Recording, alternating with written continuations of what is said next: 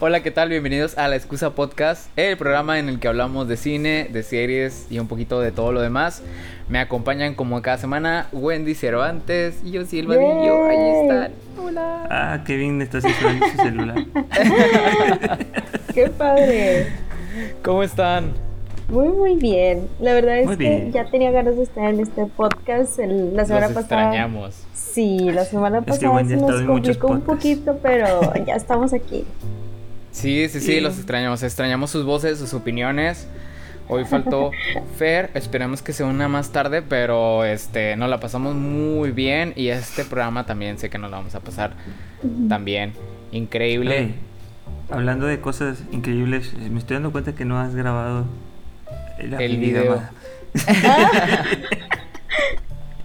Aquí problemas técnicos, escuchas. Bueno, déjenme, pues borro el inicio, ¿no? De la grabación. Nada más, sí, dale, dale, vamos. Ah, ¿Qué, ¿qué, ¿Qué, está pasando? Que no se grabó el video. Ah, no, pero no pasa nada. Ya, ya estamos grabando, güey, no te apures así. Sí, sí, sí. Los primeros dos minutos va a ser de nosotros viendo que el video no se grabó. ¿Y qué onda? Bienvenidos todos aquí al programa. exacto, exacto. El video es. El los escuchas saben que el video es plus porque al final es podcast antes que video. Antes que, que, canal de YouTube al que lo tenemos desentendido. Pero a nuestros este, escuchas jamás los ese video, ese video no se ha subido como siete meses, güey. O sea, pues como que ah, el video es lo más importante. El video es importante, pero las recomendaciones que le damos a nuestro escucha son todavía más importantes. El video es un respaldo de audio solamente. Ah, bueno, está bien. No debería de haber, pero bueno. ¿Qué tal? Una nueva semana, nuevas recomendaciones. ¿Qué nos traen esta semana? ¿En qué empezar? Yo tengo como, como, como atrasadas como 20 recomendaciones que ya dieron ustedes, o sea. Fíjate que, que, yo sí quisiera que empezaras con La Mujer en la Ventana, que fue una película que yo también vi durante la semana y que estoy segura que ustedes también llegaron pues ya la trajeron la semana pasada también. ¿Ya la trajeron la semana pasada? De hecho, el, el, el capítulo pasado que estoy con Fer la platicamos, pero me gustaría saber qué opinan ustedes, qué, qué... Fíjate que, digo, tomando en cuenta que ya la reseñaron y ya hablaron un poquito sobre esta película, a mí sí me pareció interesante. Hay cosas que le cambiaría, obviamente, sobre todo las escenas, no sé, por ejemplo, la, la escena al final donde se supone que ya están debatiendo de que el chavo y el personaje de... Bueno, en el caso de, ajá, de Amy Adams, que era Anna Fox, si no me equivoco, el nombre de la protagonista. Sí. Eh, no me encantó tanto, siento que fue... O sea, el conflicto final no, no estuvo tan chido. Se me hizo muy... Se resolvió muy rápido, ¿eh? el giro ese. Ese giro. Aunque... Como que se me hizo muy fantasioso eh, esa batalla, ¿no? Por así llamarle. Mm.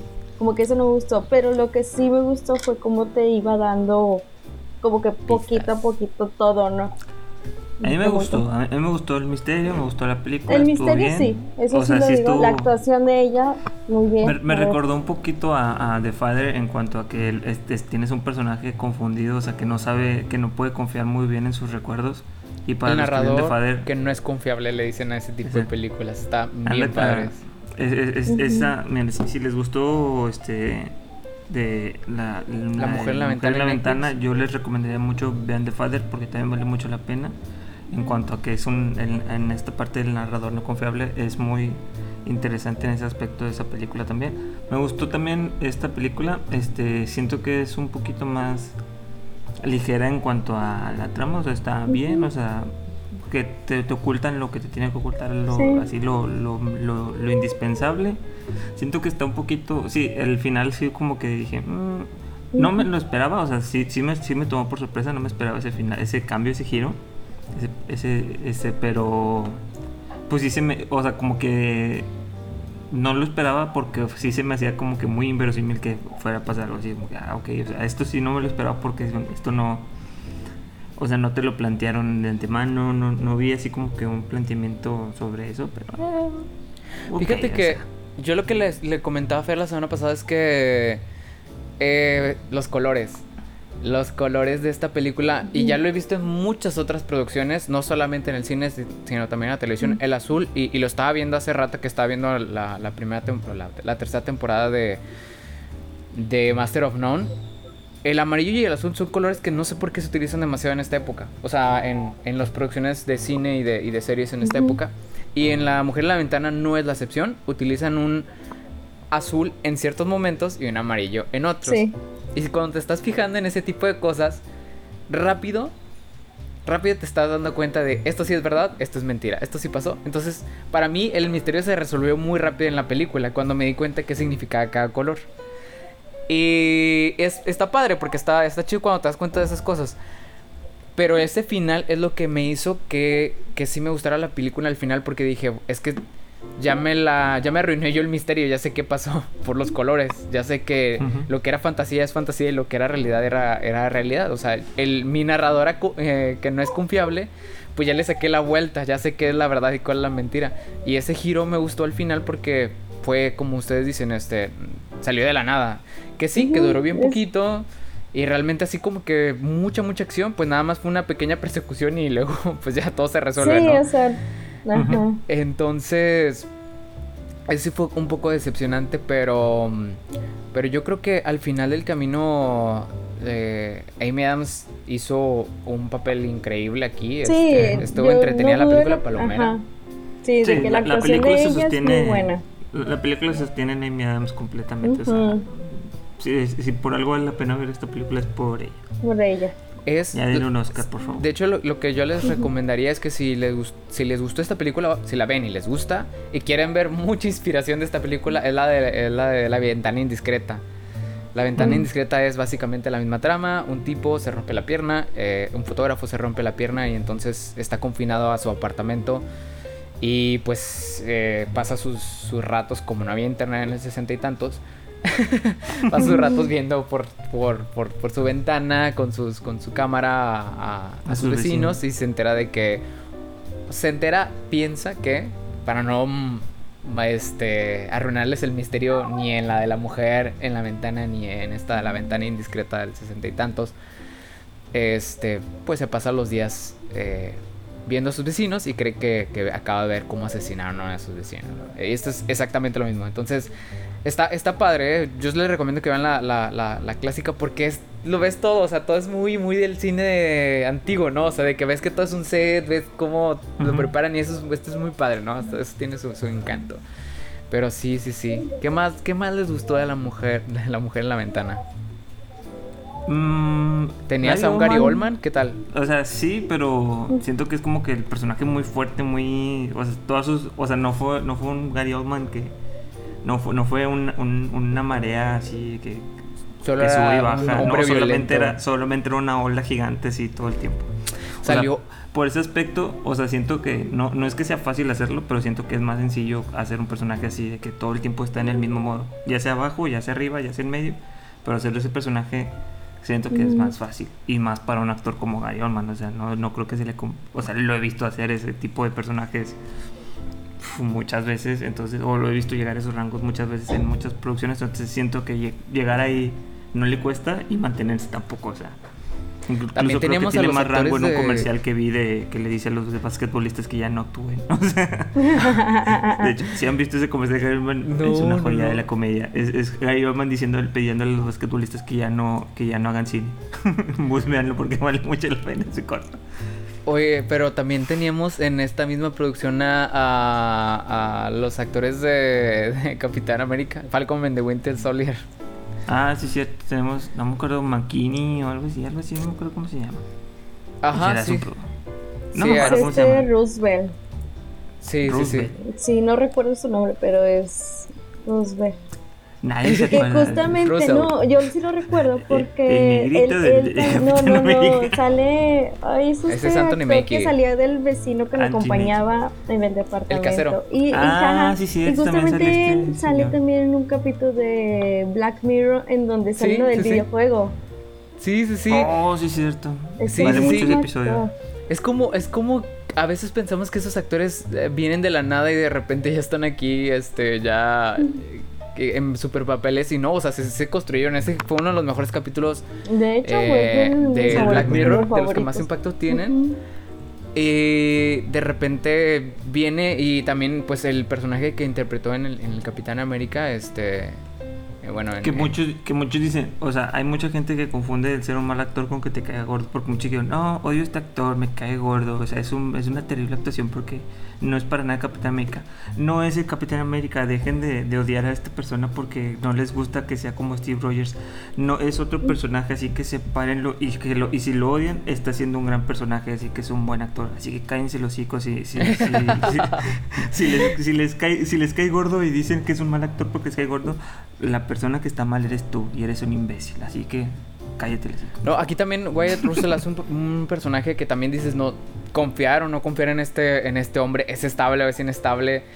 Entonces, sí, sí, sí pone eh, mucho de, de, lo suyo, ¿no? O sea, de, hacer una actuación que, que, que, te que te haga dudar de, de, que si este cuáles son las verdaderas intenciones que, que también pasó en, el, Falcon The Winter Soldier o sea de que dices tú este es, va a ser un Capitán American bueno malo este por qué camino se va a ir y al final pues termina en área gris. Entonces está padre, estuvo, estuvo, me gustó esta película, ah, ¿eh? Estuvo, estuvo padre. La verdad es que sí. se la, sí se la recomendaría, yo creo que a la gran mayoría de, sí, yo, yo, creo que sí tiene el sello esposa esta película. Sí, sí, yo también. Amy Adams, no nos fallas. Necesitamos ese efecto, ¿no? De... vayan, vayan, yo creo que todo lo que todo lo que sea de Amy Adams vale la pena que lo vean. Hasta ahorita yo no he visto una película de Amy Adams que no me guste. Mm, mm. Pues no sé, o sea, tendríamos, tendría que ver toda su, su trayectoria para ver qué. Pero sí, o sea, si es una Hasta los capítulos de Office donde sale mi me gustan más. sí, sí, sí. Oigan, este. Me gustaría continuar con las recomendaciones de esta semana. Y quería platicarles de una serie que descubrí a través de este portal que se llama Just Watch. En Just Watch lo que hacen es que te básicamente es la cartelera de todos los servicios de streaming. Y este fue una recomendación de Fer, o sea, me refiero a que esta, este sitio fue una recomendación de Fer y es buenísimo, la verdad es que, es muy útil a la hora de, si no sabes qué ver, pues puedes hacer unos filtros para decir, ah, bueno, pues si yo tengo Netflix, yo tengo Amazon Prime y tengo también, este, no sé, Stars Play, pues cuáles son las series que más están viendo en este momento. Y precisamente eso hice y descubrí que en Amazon Prime está esta serie que se llama Humans. Y es una serie cortita que me la había perdido. Es de, de, de, de AMC. AMC, perdón. Y es una serie británica de drama y de ciencia ficción. Em, trata acerca de este, este Reino Unido, o sea, esta, esta familia que vive en el Reino Unido, o esta familia de clase media este, que, deciden que quieren comprar una. Aquí le dicen synth. Un sintético, como le dicen, como le dicen ellos. Un sintético. Que es básicamente un robot con inteligencia artificial muy, muy, muy avanzada. Y, pues en sí es una. Es una. Este. Es una persona, ¿no? Al final quienes interpretan estos robots son personas. Entonces son actores. Y la historia ah, nos habla acerca de, cómo la familia trata de adaptarse a la presencia de este, de este robot. Eh, interpretado por la fabulosa Gemma Chan. Que muy próximamente la vamos a ver en los Eternals. Ya la vi en el, en el teaser. Va a estar ahí. Entonces, ahorita creo que nadie la conoce. Ahorita creo que todavía está muy, muy por debajo. Porque esta serie. este, realmente yo no la había escuchado. Y estoy seguro que a lo mejor ustedes tampoco. Entonces Sé que ahorita la actriz no, es tan conocida, no ha hecho tantas cosas, pero cuando esté en Eterna van a ver que va, va entonces estar en todos lados.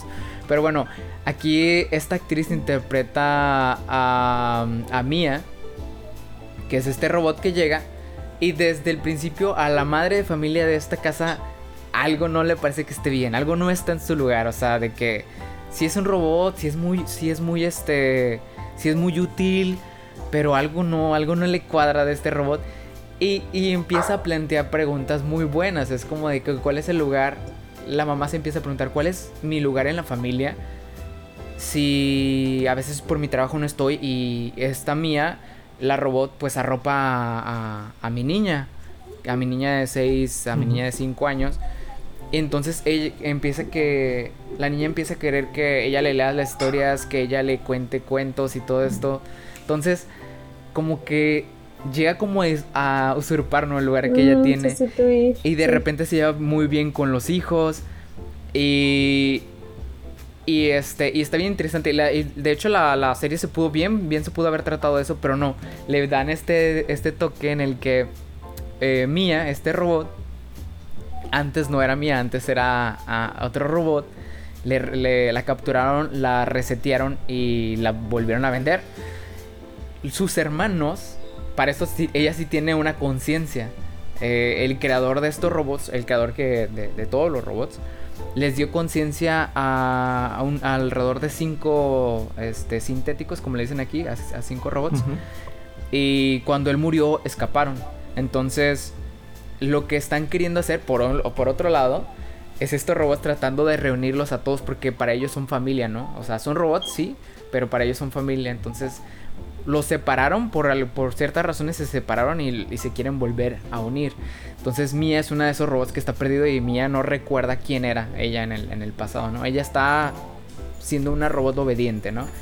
Y toda la serie plantea todas estas preguntas en varias situaciones de que, a ver, por ejemplo, está la historia del detective que tiene a su esposa que está lastimada, entonces tiene a uno de estos sintéticos, un sintético, un robot de que un rubio súper guapo que la está cuidando, que la está mimando. Entonces él se empieza a preguntar de que cuál es, cuál es mi lugar con mi esposa si este robot cumple todas mis funciones, ¿no? Muchos personajes aquí humanos empiezan a cuestionar cuál es su utilidad. De hecho, llega el punto en el que la serie plantea así de, de por atrás que los humanos están creando como un culto a, destruir a todos estos sintéticos porque nos están volviendo inútiles y cosas por el estilo. Y está muy buena en ese aspecto. O sea, de que plantear esas preguntas está, está muy buena. Eh, el ritmo de la serie a veces como que chafea, así como que... A veces sientes que no está pasando nada, es súper predecible. Antes de que pasen las cosas van a, vas a decir, ah, ya, este se va, algo le va a pasar, que él se va a descomponer o este no va a funcionar. Es muy, muy, muy predecible. La verdad es que incluso los diálogos, incluso los diálogos te los, te los puedes decir, ah, este se va a enojar, este lo va a engañar, y este el otro, y este el otro. Entonces ya sabes qué va a pasar. Pero no necesariamente es malo. O sea, realmente va a los lugares, esta historia va a los lugares a los que probablemente tenía que ir. A este. Si les gustó la película, por ejemplo, de Yo Robot y de las, y de las preguntas que se planteaban ahí, esta serie les va a gustar mucho. Este... la, que más me gusta recomendar, que me recuerda siempre que hablan así como que de robots y conciencia, es la del hombre bicentenario. Ah, ándale, exacto. También. Desde las películas que más me han gustado con así de, ciencia ficción. También una muy buena la inteligencia artificial, que tiene a Jude Law, este, un robot Jude Law que, que conquista mujeres. Entonces, este, encantador el Jude Law, pero este esta serie yo creo que, hace un buen trabajo tomando esas historias que ya hemos visto a lo mejor y planteándola en una en, en, ocho capítulos. Está bien padre, la verdad. Y al final yo siento que lo que sí logra muy bien, a pesar de que el guion no está muy bueno, a pesar de que la historia este, es muy predecible, lo que sí logra es, al final del camino yo me quedé con como que yo quiero que estos sintéticos, estas, esta, estos robots estén juntos porque son familia. Y al mismo tiempo, en paralelo, al principio de la serie la familia estaba peleada por sus razones, ¿no? Por sus formas de ser, por sus, por sus distanciamientos. Y a través de estos robots se unen. O sea, se, se, crea esta historia en paralelo de cómo se unen las familias. Entonces, está muy buena, ¿eh? Hace cosas muy, muy, muy interesantes. está disponible en Amazon Prime. Eh, tiene buenos actores, por ejemplo, les decía Kajema Chan. Este cuando la hace robot, está toda inexpresiva. O sea, está. Es, realmente te la crees que es un robot. O sea, las caras que pone. Más bien, la, falta de emociones que tiene a la hora de interpretar a este personaje está increíble. Está increíble. O sea, que dices tú. ¿Quieres verla para ver si está respirando? la última actriz que vi. Que vi que hacía algo así.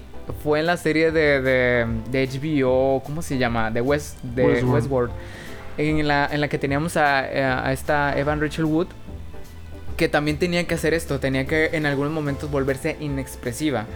Por también ser una. De hecho, la serie trata exactamente lo mismo que, que es Westworld, ¿no? O sea, de que robots que empiezan a tener conciencia de sí mismos. Que Westworld lo hace de una forma distinta a esta. O sea, Westworld se va a lo filosófico, más que a la, a la a lo que pasa aquí, que es más una aventurilla de juntar a toda la familia, ¿no? eh, pero yo creo que le ganó a Eva Rachel Wood este, a la hora de, ser inexpresiva, a la hora de realmente, con pura actuación, hacerte creer que no tiene ninguna emoción, que es un robot. Y la manera en la que se mueve mm, hay unos, hay unos actores aquí que la hacen de robots y se mueven como robots. Y es como de que no necesitas moverte así porque seguramente tu brazo y tus manos no están eh, eh, ensamblados como con engranes, ¿no? Pero ellos quieren moverse así de que, como de manera robótica y te saca un poco, ¿no? Dices tú, ah, estás actuando. Pero ella, su manera de, de moverse es un poquito entre, queda en medio entre lo natural y lo, lo, lo, artificial. Entonces hace un muy buen trabajo. Y por eso les digo que cuando veamos a Gemma Channel, a esta actriz en Los Eternals, les aseguro que va a, vamos a empezar a verla en bastantes, bastantes producciones. Sí, sí, sí. Entonces Humans tiene tres temporadas. Ya me aventé la primera. Está buenísima. Eh, está, está muy entretenida. Entendí ahora por qué es tan popular de esta página de Josh Watch. Entonces, si tienen ganas de algo así como tipo sci-fi, si ya sienten que que Black Mirror la siguiente temporada no pues no llega y ya se acabaron los ocho episodios de, de, Love, Dead and Robots. Si quieren ver algo así como que tienen ganas de algo de sci-fi, esta es una serie muy muy buena. Oye, no he terminado de ver los, los episodios de Love, Love, Dead and Robots. No los he terminado. Yo me he ido, o sea, de que nada más llevo uno, o sea, el primero fue el que empecé y ya no lo seguí porque pues obviamente sabemos que Love, Dead and Robots tiene ciertos cortometrajes de cierta clasificación, ¿no? Entonces, si están niños presentes, es, olvídalo, no lo puedes ver. Sí, de hecho, de hecho. Entonces, de hecho, fíjate que Fer nos trajo la recomendación la semana pasada de todos los episodios. Yo no los vi, así que me evité spoilers. Pero lo que sí me dijo es que te quedas con ganas de más porque nada más son ocho. De, en comparación a la del volumen de la, primera que eran como, eran como 15, ¿no? 18, sí. algo así. Sí, sí, sí, eran ya casi los 20 entonces, y, y de una calidad todos este excelente. Eh, este. No diría que todos, pero sí, la gran mayoría. Yo diría que todos. Yo, sí o sea, yo creo que la única que no me gustó tanto de la primera temporada es la del yogur.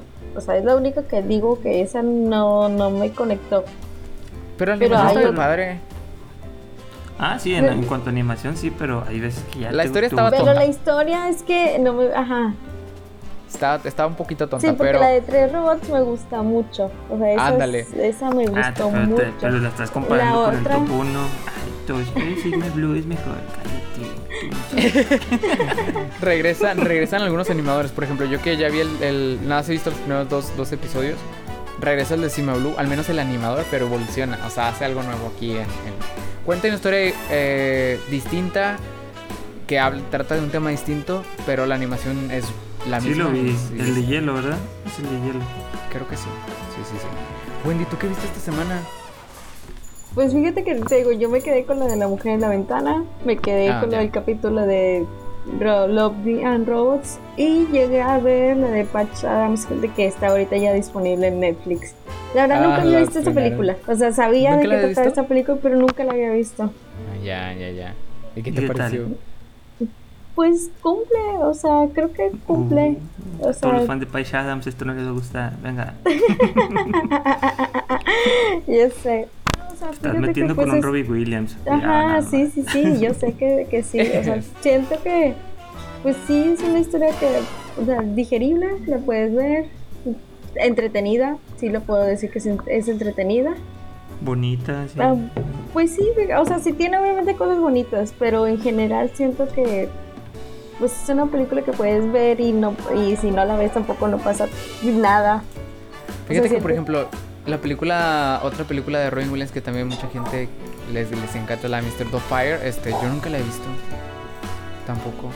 Patch, Adams sí la vi en su momento, en el noventa y tantos. ¿Nunca has visto Fire? Esa está muy bonita también.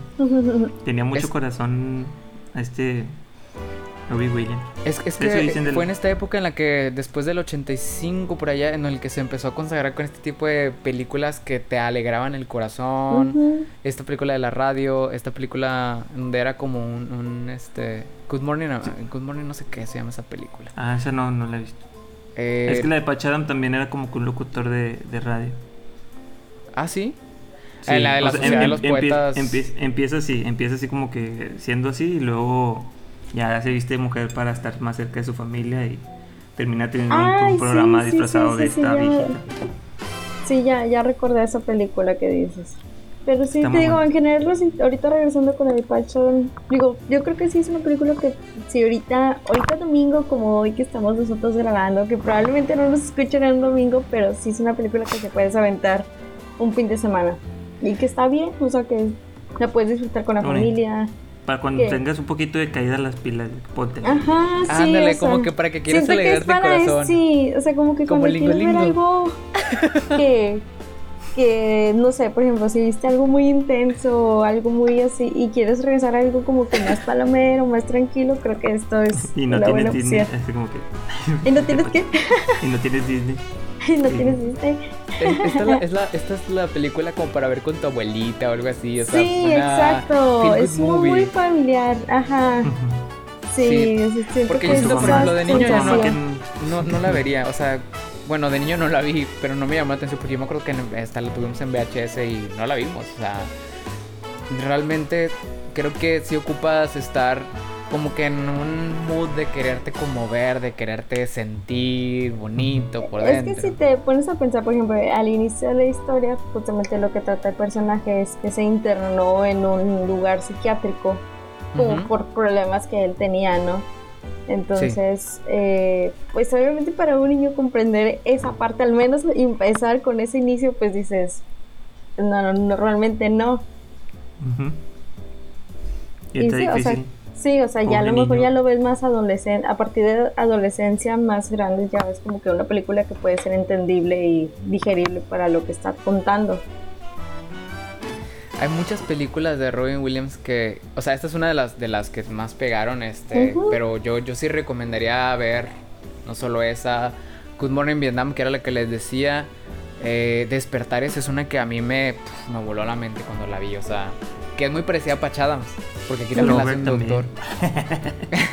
aquí la hace también de doctor y sale también con Robert De Niro, o sea, Robin Williams, Robert De Niro, o sea, pf, la bomba, la bomba, está, está increíble esa película. Y la, la historia está, el drama está buenísimo. Entonces, si no han visto esa, creo que también Pues está en también la, la de Sociedad de los Poetas Muertos, ¿no? También es como Uf. que esas fuertes, así de, Sí, sí, sí. de este señor. Fíjate que esa de la Sociedad de los Poetas Muertos es, es de los Poetas Muertos. Sí, no, así se llama. Creo que, no sé si se llama de los Poetas Muertos, pero creo que no, si no ya ahí arruiné un... Ups. Sí, creo que sí, creo que se llama así. El punto es que es una de esas películas que ahí estaba este, ¿cómo Sí, se llama sí, el de la, sí, se de la película así. esta de romance que te gustó? Esa película de romance que me gustó. Hay Que películas de romance la que, rom- la que recomendaste 14 de febrero. no manches, no te acuerdas. Este, bueno, al final del camino sale salen muy buenos muy buenos actores en esa película que ahorita vas a reconocer 14? que ya están aquí en, o sea, en super consagrados, o sea, ¿Cuál película sale- vi el 14 de febrero? La de, la de About Time. sí sale Me Ethan Hawke, Ah, ya, ya, ya. Esta es la de. La de Before. La trilogía de Before. La Ah, trilogía. está muy buena esa trilogía Te Before. Vayan a verla también. Sí, no, no, pero esta película también es una película como... Esta película es como más, como más que para sentirse bien, es como para... Como para restaurar la esperanza en la humanidad. Yo, yo diría, yo diría, no, no tanto como para... O sea, sí te hace sentir bien, pero... Pero tiene un drama distinto que al que Pacham. Pacham si quiere alegrarte el corazón, enternecértelo. Y esta como que va más al tema de volver a recuperar la fe en la humanidad. que a veces, a veces pasa, a veces sí necesitamos recuperarla. Hay, veces- hay películas que te hacen sentir así de repente y de repente, ¡pum! La vuelves a perder con sus finales, con sus finales tristes. Estoy viendo a ti, no me acuerdo cómo te llamas, pero no le debiste haber hecho alguna lobotomía a este. Ah, bueno, mejor ya me callo porque luego les voy a contar el final. Maldita película, Es- ¿sabes de cuál hablo? Bueno, creo que creo que ya dimos nuestras recomendaciones a reserva. No, no es cierto. O sea, tú no has Falta dado tu sí. recomendación, ¿no? Yo no he dicho nada, si quieres, ya no, no vengo en cuatro meses, pero pues, De si que sí, quieres, sí. no digo nada. ¿Qué viste No, esta semana? ¿Qué he Viste visto? Mira. cosas. Vi- he visto muchas cosas, bueno, también porque no he estado en los últimos programas. pues, siempre, como que siempre, como que siempre veo No- algo Nos para- debes para las verlo. reseñas. O sea, vi la mujer de la ventana, ya se la aventaron. Vi la de la de Kimetsu no Yaiba, ya se la aventaron también. Ujú. Vi más cosas, o sea, tengo otras cositas que, que ya he visto y que ya tengo casi terminados, pero digo, no, pues mejor me espero a que la termine. Próximamente con días, que ya se las prometí desde octubre, pero que no las he, no le he traído. bueno, ¿qué he visto? Ayer vi una película anoche que yo la había visto recién salidita, así piratita, la tenía yo en mi casa. O sea, es una película de 2007 con las actuaciones estelares de Ryan Gosling y Anthony Hopkins. Mm, Que dices, oye, esta película, ¿cómo no pegó? Se llama en español Crimen Perfecto, en inglés Picture o algo así, no me acuerdo. Fracturado, algo así se llama en inglés, no me acuerdo cómo es. Bueno, ¿qué- ¿de qué trata? Trata de este, el personaje de Anthony Hopkins que creo que se llama Tom. Este, hace, es un ingeniero brillante, es una mente sobre, sobre, sobredotada, o sea, es un genio. Y, y, su, y, ha sabido explotar su genio. Es un hombre rico y, que luego, luego, o sea, no, no, no han terminado de pasar los créditos iniciales y ya te mostraron que es un hombre rico, poderoso y que, es, y que es una mente brillante. ¿Qué pasa con este hombre? Descubre que su mujer la está, lo, lo está engañando. O sea, le descubre una infidelidad a su mujer. Entonces, este pues él, él va al hotel con donde está su mujer con su con su amante. Ahí este o sea como que ya los tiene identificados sabe dónde están sabe a qué se dedica el amante o sea sabe- los conoce. Y, y va a su casa. Entonces llega su esposa a su casa tienen una conversación boom la mata o la intenta matar pum, un balazo y este resulta que el amante es este Anthony Hopkins. es este. No, no. No, el amante es, este- es, es el, es el papá de, de Bella, que de Crepúsculo. No recuerdo cómo se llama este, este actor. Nada más lo recuerdo eso Bella. porque su bigote no me deja verlo en otro, en otro Bueno, personaje. a- aquí, aquí, aquí, aquí no tiene bigote. O sea, aquí, aquí te, te facilita que no lo veas como ese personaje porque no tiene bigote. Pero su actuación te recuerda que no es muy buena actor. Bueno, X. Este. Este, este doctor, este es un policía que negocia rehenes y pues va, descubre que, que es- él, no, él no sabía nada de su amante, entonces no sabía que estaba atendiendo a- al homicidio de su amante y luego eh, él, él arresta a Anthony Hopkins y que no sé qué. Luego se mete en la escena, en la película se mete Ryan Gosling, que es un abogado de la, de la fiscalía y que está llevando el caso contra, a- contra, el, contra Anthony Hopkins. Anthony Hopkins me encanta en esta película porque es una probadita de lo que vimos en Hannibal Lecter. Es un genio, es un genio él sabe lo que hace, él está siempre en su papel, pero es más juguetón. Entonces él, él se toma mucho a broma este juicio porque él, él armó todo para que, para que, no, para que no, no pudiera ser culpable. Entonces Mm. la película tra- se, se trata sobre este, este, este, cómo van desenvolviendo este caso, o, sea, o- o- o cómo se lleva a cabo este caso. También Ryan Gosling es un personaje muy interesante, es un abogado joven, este, es un perfeccionista, te dicen que tiene un- una racha de casos ganados muy, muy, muy superior al, al promedio. Entonces este, también te dicen que es un chico brillante, que vino de la nada y que ya se está este, este, preparando para entrar a un buffet grande, importante, así de que el más fregón de, de toda la ciudad. Pero por, por estar así tan confiado y porque este, este caso tenía una confesión firmada, tenía todo, tenía todos los casitos para que fuera un caso fácil, lo agarra y pierde. O sea, contra Anthony Hopkins, que pierde contra Anthony Hopkins, que no tiene abogado, que es, un que es una personita así normal y todo, o sea, pero se gancha, o sea, él, no le gusta perder, entonces ahí tienes... a- Empieza al- la al- batalla entre empieza este la batalla de- de este abogado genio y contra prodigio abogado. contra este hombre súper inteligente y exitoso. Exacto, entonces es, es ahí una batalla de ellos, de, de ingenios, y está muy buena esa parte, y diría que la película es muy buena si no exploraran tanto la, la historia de, de Ryan Gosling, porque le tratan de dar peso un poquito a la historia de Ryan Gosling, y cae la película. La película dura casi dos horas, donde fácilmente podrías cortarle media hora y seguiría y sería una mejor película.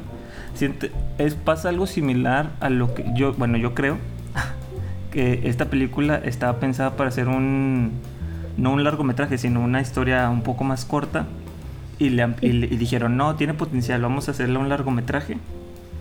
Y no sé quién es el, el director, pero siento que es un director no tan capacitado porque te la hace una película más larga de lo necesario. Era eh, Entonces- Gregory Hoblit se llama el director de esta película. No sé- y no en sé su qué haya haber, hecho. Realmente, realmente no hay. No hay muchas buenas cosas. No sé cómo llegó este, este, esta historia a manos de este señor con estos actores. Pero sí se, sí se nota que lo que empezó aquí, no sé si fue el guion, si fue la dirección o qué pasó, pero hay algo que esta película no termina de, de encajar para los nombres que tiene y el, y el, y el potencial de, de, la historia que tiene, como que no termina de, de, envolverte. Entonces, mira, yo la vi anoche y yo como ya la había visto de cuando adolescente recién salió, a mí me gusta y yo sí la terminé de ver, pero la vi con mi esposa y se quedó dormida. O sea, la verdad sí es una historia que, que pesa, o sea, que cuesta. También la vimos ya anoche, cara. Entonces, puede Pero creo que si la hubiera, si la hubiera Exacto, visto en la, tampoco en la tarde también se hubiera aún dormido. así, eso no es como, ¿cómo se dice? Es pretexto, ¿no? Porque, por ejemplo, Sí. yo me acuerdo cuando vi el Joker de Joaquín Phoenix, lo vi como a las 2 de la mañana y la verdad, todo el momento me, me entretuvo, o sea, la verdad, hizo que viera la película. Entonces yo creo que la Exacto. cuestión de horario a veces no es tanto, a veces ya es la película en sí, el ritmo que tiene. Sí, la película le falta mucho, carece mucho de ritmo, eso sí es, es su punto débil, pero en cuanto están, sobre, sobre todo cuando están en la corte es cuando más me gusta la película, cuando está hablando Anthony Hopkins y Ryan Gosling, son como que tienen una muy buena mancuerna. Entonces, le, tiene, tiene, tiene varios girillos, sobre todo en el final ya de que, a ver, este, ya tenemos la prueba que, que la final, el caso se acabó, no sé qué, entonces, no sé, tiene varios giros in- interesantes al final. Y siento que la película pudo ser interesante darles una segunda parte si, porque se queda así como que en un cliffhanger de, de ah, esto, esta historia continúa todavía. Pero la verdad, se la recomendaría si son fans de, de Anthony Hopkins o de Ryan Gosling.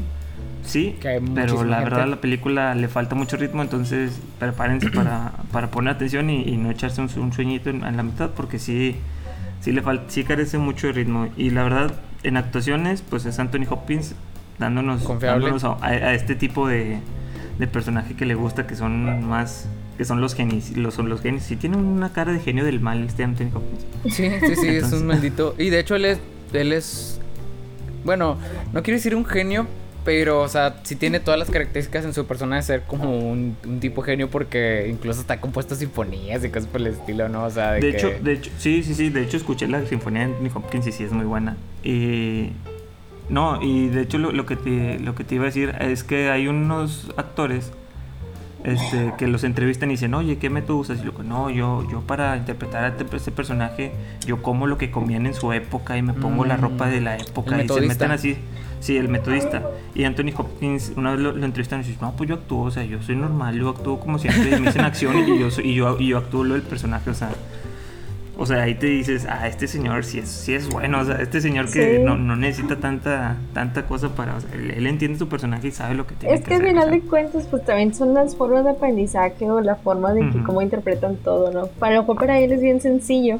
De que, Sí, ah, porque- ten, hoy vas a hacer, no sé qué, un Y- y- robot así, así, o lo que tú Sí, quieras, y, ¿no? y- y no te digo y no te digo que sea mal un- algo malo porque por ejemplo No. un actor metodista es este ah, ¿cómo se llama? Daniel Day Lewis que es como que de los actores más respetados de la historia o también por ejemplo ese método lo usó esta Meryl Streep para el diablo viste la moda Sí. De- Mm. eh, eh, ella se presentó con, eh, con Annie Hathaway y con este le dijo, oye, soy Meryl Streep, no sé qué, y a partir de ahora no te voy a hablar. O sea, pero porque el person- para, para que haya cierta separación entre nuestros personajes y no sé qué. Sí. Según lo vi en algún reportaje. Sí, de hecho, también lo había no. comentado. En su momento, cuando nos habló de esa, de esa película, también lo había comentado. Y, y también teníamos a Emily Blunt, no hay que dejarla atrás porque también es un Ujú, papel sí, excelente. Ah, sí, sí, Ahí claro, te das claro. cuenta, ahí tienes, aquí volvemos al punto de que una buena actriz haciéndola un personaje odioso. Porque Emily Blunt es encantadora, todo el mundo la ama, es súper, Sí. súper buena onda. Y aquí está haciéndola de un personaje que quiere meterle el pie a su compañera. Su Y hay muchas personas, muchísimas que se van a identificar con este tipo de personas en su lugar de trabajo. Entonces es muy fácil odiarla en esta película. O sea, es muy fácil que te caiga mal y que quieres que, que- fracase en Ajá. comparación al personaje de Anna Hathaway que quieres que triunfe. Pero ahí te das cuenta de que es puro, pura actuación en la que si el actor está haciendo un buen trabajo y, el, y se trata de que este personaje este, tiene que ser odiado Ajá, para, sí. para Sí, sí. Si te anteponerlo a nuestro personaje. Si te puedes hacer odiar, o sea, sí. es- Sí, sí, sí. Yo creo que es, yo creo que es difícil, o sea, no, Sí, no creo, porque, por creo que es más fácil ser que te quieran, o sea, con, con, con- en un personaje que a que te odien. Por ejemplo, tienes a esta Amy Adams que, digo, a esta Amy Adams, a esta Meryl Streep que en esa película divide, o sea, mucha gente sí les gusta el personaje y muchos, muchos la odian, o sea, pero también porque, seguramente porque es Meryl Streep me dicen, oh, sí, Meryl Streep es, También Es medio que es por eso, también. ajá, es por, por el peso de la actriz, ¿no? Pero en realidad es un personaje que odias, o sea, que dices, ay, no es fastidiosa. O Darth Vader, Darth Vader, yo amo Darth Vader cuando está destruyendo todo el mundo, todo el universo, es como, ¿qué pedo contigo, señor? ¿Por qué te quiero tanto? No debía tener que quererte. bueno, ya. Oye, ¿y pues dónde la esa- viste? Esa, es mi- ah, esa, es- esa está en Amazon, en, en Prime. Entonces, ah, por ahí la pueden ver. Este, ahorita es, el- es la única forma legal y, y, y simple que la que podemos ver. De hecho, a también la de busqué que en- como en si él te hayas comprado el DVD y lo hayas guardado todos estos años desde Ahí lo tengo en mi 2007. tes- en- en- No, la verdad no. O sea, s- sí me gustó y, y de hecho cuando era cuando era cuando estaba en la, en la secundaria creo que la vi mucho esta película Mm. porque también es que también en secundaria fue cuando vi a este Hannibal Lecter, o sea, la del Silencio de los Inocentes y fue cuando me aventé todo Agarraste me aventé- este género. Me aventé Hannibal Lecter, El Dragón Rojo, este El Silencio de los Inocentes. Me enamoré de este Anthony Hopkins y empecé a ver muchas cosas de Anthony Hopkins. Vi, conoces a Joe Black, conoces este Bill, esta la crimen perfecto, o sea, por eso Anthony Hopkins es de mis actores favoritos de toda la vida. Y Me sorprende que todavía no hayas visto Westworld. Sí, de hecho no sé por Sí, qué no he visto hace este Westworld. personaje otra vez, o sea, no, no este personaje. Bueno, sí, un poco, un poco el Anthony Hopkins. arquetipo de, de personaje. Ajá, del genio anciano que... Pero si quieren ver a Anthony Hopkins diferente, vean la de Father, por favor. Vean The Father, es una joya esa actuación de Anthony Hopkins. Y si sigues pensando que Ay, Charlie Bootman se lo merecía, no se lo merecía. No por encima de Anthony Hopkins. Que se muera no lo hace milagrosamente un buen actor. O sea, ya. Basta. Oigan, entonces empezamos ahora con la sección de la descanse. La noticias. sección de noticias, ahora que nos traen. Bueno, pues una de las noticias que se me hicieron más interesantes de, la, de lo que he leído en esta semana fue que el próximo mes se va a estrenar en Netflix una película de terror, una clásica película de terror, que de hecho así se llama A Classic Horror History. Eh, entonces, dicen, o se está escribiendo esta película italiana como la combinación de Midsommar con la masacre de Texas. y es una es Es una masacre de Texas colorida. una masacre de Texas colorida. Se oye muy interesante. Este, la verdad es que son actores, director italiano, o sea, es una película en todos, en todos sus aspectos italiana. Entonces, no conozco qué otras producciones ha hecho. Pero el puro hecho de que la describas de esta forma, Midsommar estuvo interesantísima. O sea, tenía una simbología increíble esa película. Eh, eh, da o sea, no recuerdo cuál otra película lo haya hecho antes. Pero hacer un terror a plena luz del día está muy difícil. O sea, sí. que las cosas te saquen de onda. Ir a esos vez está lugares. la de Ah, The Beast, The Beast. ¿Cómo se llama Ándale. esa película? Lo intentó, pero no, no, Sí, no sí, sí. llegó. Tal vez, tal vez- o sea, yo me refería a la clásica original, a la original. Ah, Tal ya, vez la ya. original, o sea, que sí era más colorida y sí era medio lúgubre. Sí, ándale, como los, los niños, ¿no? Que les brillaban los ojitos y que querían matar a toda la, a toda la comunidad. Era de día y eran niños y funcionó, o sea, en su momento. Como Terror bajo el desierto también era de día, pero eran monstruos, ¿no? Sí, sí, sí. O la Pero- del, o la del, ¿cómo se llama? La, de la- la del autobús que, esto, que va siguiendo, bueno, no, el trailer que va siguiendo un carrito. Esta Ah, película, sí, creo que sí, es la sí. primera película de, ante- de este Steven Spielberg. Ah, está buena. Sí, un suspenso interesante. Pero es de suspenso, bien. no es de terror. Se escucha bien, o sea, Midsommar, la verdad, quien no la haya visto, está disponible en Amazon Prime, está buenísima, es un trabajo cinematográfico increíble. Oigan, hablando de noticias, yo no sé si, yo no sé si hablaron los últimos episodios de lo que pasó con los globos de oro. No, ¿qué pasó? se van a suspender este año. O sea, ya no va a haber globos de oro en este en este 2000 2022. Este Oh, no. es que este pues pues ya saben, este el, el jurado es pr- principalmente blanco, este es que Ah, tiene, ya, ya. tiene esos problemas de que, y se sacaron unas reglas de inclusión, pero a, a muchos no se les hicieron suficientes, entonces creo que la- es la NBC la que transmite los premios, dijo que no iba a transmitir los premios. Sí, este, sí, sí, Tom, este Tom Cruise este, regresó sus globos de oro, Jennifer, creo que fue Jennifer Aniston, no, no me acuerdo quién, o, o este a También alzó la voz contra, contra los premios. Ah, no, es nada que ver, fue Scarlett Johansson y luego también este, el actor de Hulk, ¿cómo se llama? Mark Ruffalo. Como mm. que hablaron muy fuerte contra los Globos de Oro, que no eran lo suficientemente inclusivos, que no... Y luego también se, se despertó un poquito por una controversia que hubo con Emily in Paris, que ya sabes, es una serie con buen, altos valores de producción, pero en cuanto a la calidad total de la serie, muchos la cuestionan. Bueno, este y ya ves que la vimos ahí nominada a mejor serie de comedia musical. Estaba ahí. Bueno, el, dicen, hubo una controversia porque los productores de esta película, cuando estaban grabando la serie, invitaron a la, a la prensa, o sea, invitaron a los que votan en, en los Globos de Oro. Mm. Y entonces dijeron, oye, pues te vamos a pagar un viaje a París, este, con un hotel muy exorbitante, son muy, acá. Mm, entonces, como que se compraron sus nominaciones. Exactamente, entonces por ahí ya empezó, ya empezó ahí la controversia, entonces ya se destapó ahí una, una, cosita, entonces no va a haber premios de los Globos de Oro. Por lo último que escuché, no va a haber premios de, de los Globos de Oro este mes, digo este año, y van a empezar a incluir más, este, a, flexibilizar sus criterios para pertenecer a, a, estos críticos que entregan estos premios porque también era un poquito de corrupción. Mira, los mexicanos sabemos bastante, era, era esta la típica venta de plazas de, de de, críticos así de que ah, esto, esto, yo, yo esta yo te la veo, no sé qué, yo te invito al, a que seas crítico. Y hay ciertos criterios de que tienes que vivir, creo que tienes que ser extranjero y haber, y haber vivido en, en, California cierto tiempo para poder pertenecer. O sea, está medio extraña la, la regla. Las reglas. Y, exacto, y había muchos que no la cumplían y ahí estaban. Entonces como que, y era muy difícil accesar a, a, ser parte de, de, esta, de estos críticos. Entonces también había ciertas corrupciones así, entonces sí, por eso, por ese tipo de motivos, como que van a limpiar un poquito su el desmadre que traen y, y pues este año no va a haber Globos de Oro. No sé si van a hacer en dos años, de que una edición de dos años o algo así, no sé cómo le van a hacer, pero bueno, más sí, van a, van a limpiar un poquito el chiquero tal vez, no lo sé. Está bien, digo, si es para traer este sí, a la mesa. yo, yo, no, yo no soy el, el, mayor admirador de, de, esto de la inclusión, pero sí soy el mayor crítico de las prácticas corruptas. Entonces, si le van a limpiar el desmadre que trae, pues sí, que lo limpien.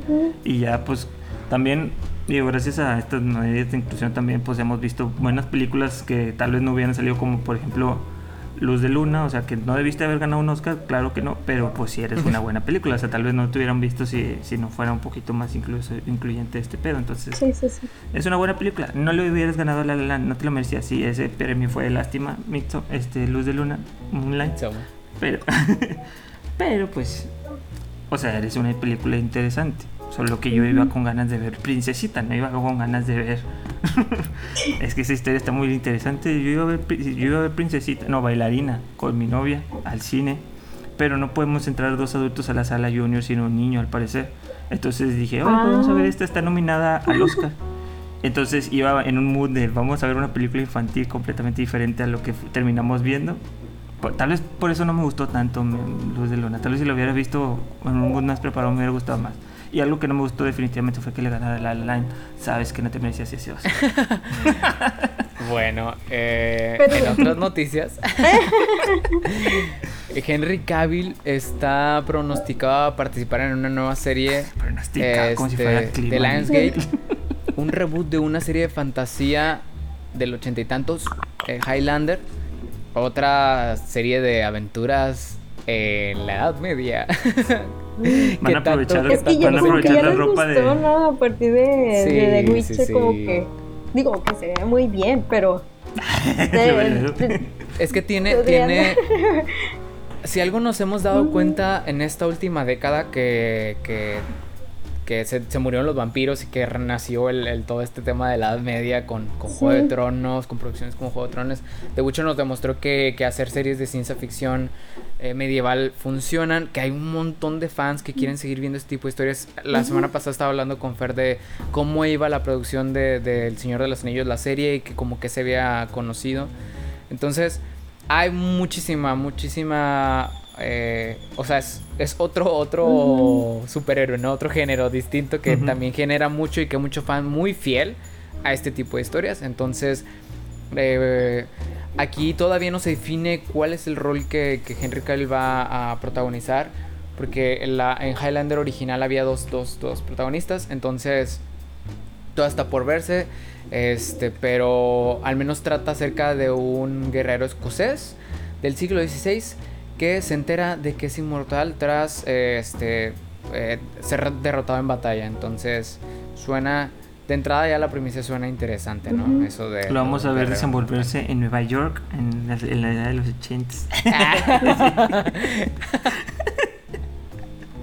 Sale de una alcantarilla y a este mundo nuevo mágico eh, que se llama Nueva York. Pero suena, pues interesante, ¿eh? suena, muy interesante. ¿Tienes alguna noticia, Wendy, que traer? Pues yo creo que el día de hoy podemos terminar con las noticias. Al menos yo ya no, tengo alguna que, pudiera compartirles. Vuelve la noticia Star Wars. Ah, la noticia Star ah, Wars. Ah, ya. Un, este, ya lo teníamos un poco Una sección que nuestros fans más agrios extrañan. Bueno, tal vez no me guste, pero a mí me gusta. y, es mi programa, entonces yo soy parte de este programa, yo, yo, yo decido qué traer también. Cada quien decide qué traer, yo decido traer las noticias de Star Wars.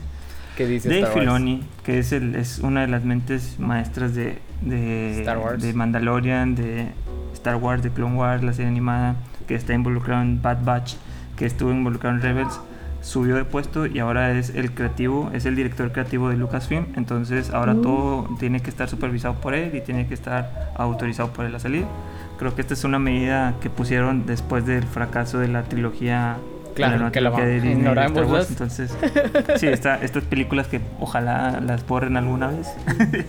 quizás, no creo. No, no creo, pero quizás. No, yo tampoco. Con el tiempo. Se vuelven queridas. También se queridas. las precuelas sufrieron mucho hate en, ¿En su momento. y, ¿Y todavía. sí, todavía hay muchos hates de las precuelas. Yo no soy uno de esos. A mí me gustan mucho las precuelas, yo las disfruto. Tal vez así hay algunos personajes que podría borrar. pero en términos generales disfruto mucho. Dices tú que si Jar Jar Beans. no, no, no. Yo decía, yo decía Padma, mírala. no, este. Sí, obviamente ya Jar Jar Beans. Este. Tal vez hubiera hecho su personaje un poco más chico. O sea, no, no hubiera. O sea, lo, lo que hicieron en la segunda película que dijeron: si este señor nos va nos va a destrozar si seguimos dándole mucho No, lo que tú hubieras hecho con ese personaje si tú hubieras dirigido la película es hacerlo bebé y verde. ah, sí. Ay, mira. Digo, para los que no nos, o sea, no nos están viendo y que están escuchando. Les voy a escribir, esto es lo que estoy viendo. Tiene una almohada, un cojín de Baby Yoda, eh, que realmente su nombre es este Grogu. Grogu. Al final con la U porque le estaba diciendo Grogu. es Grogu.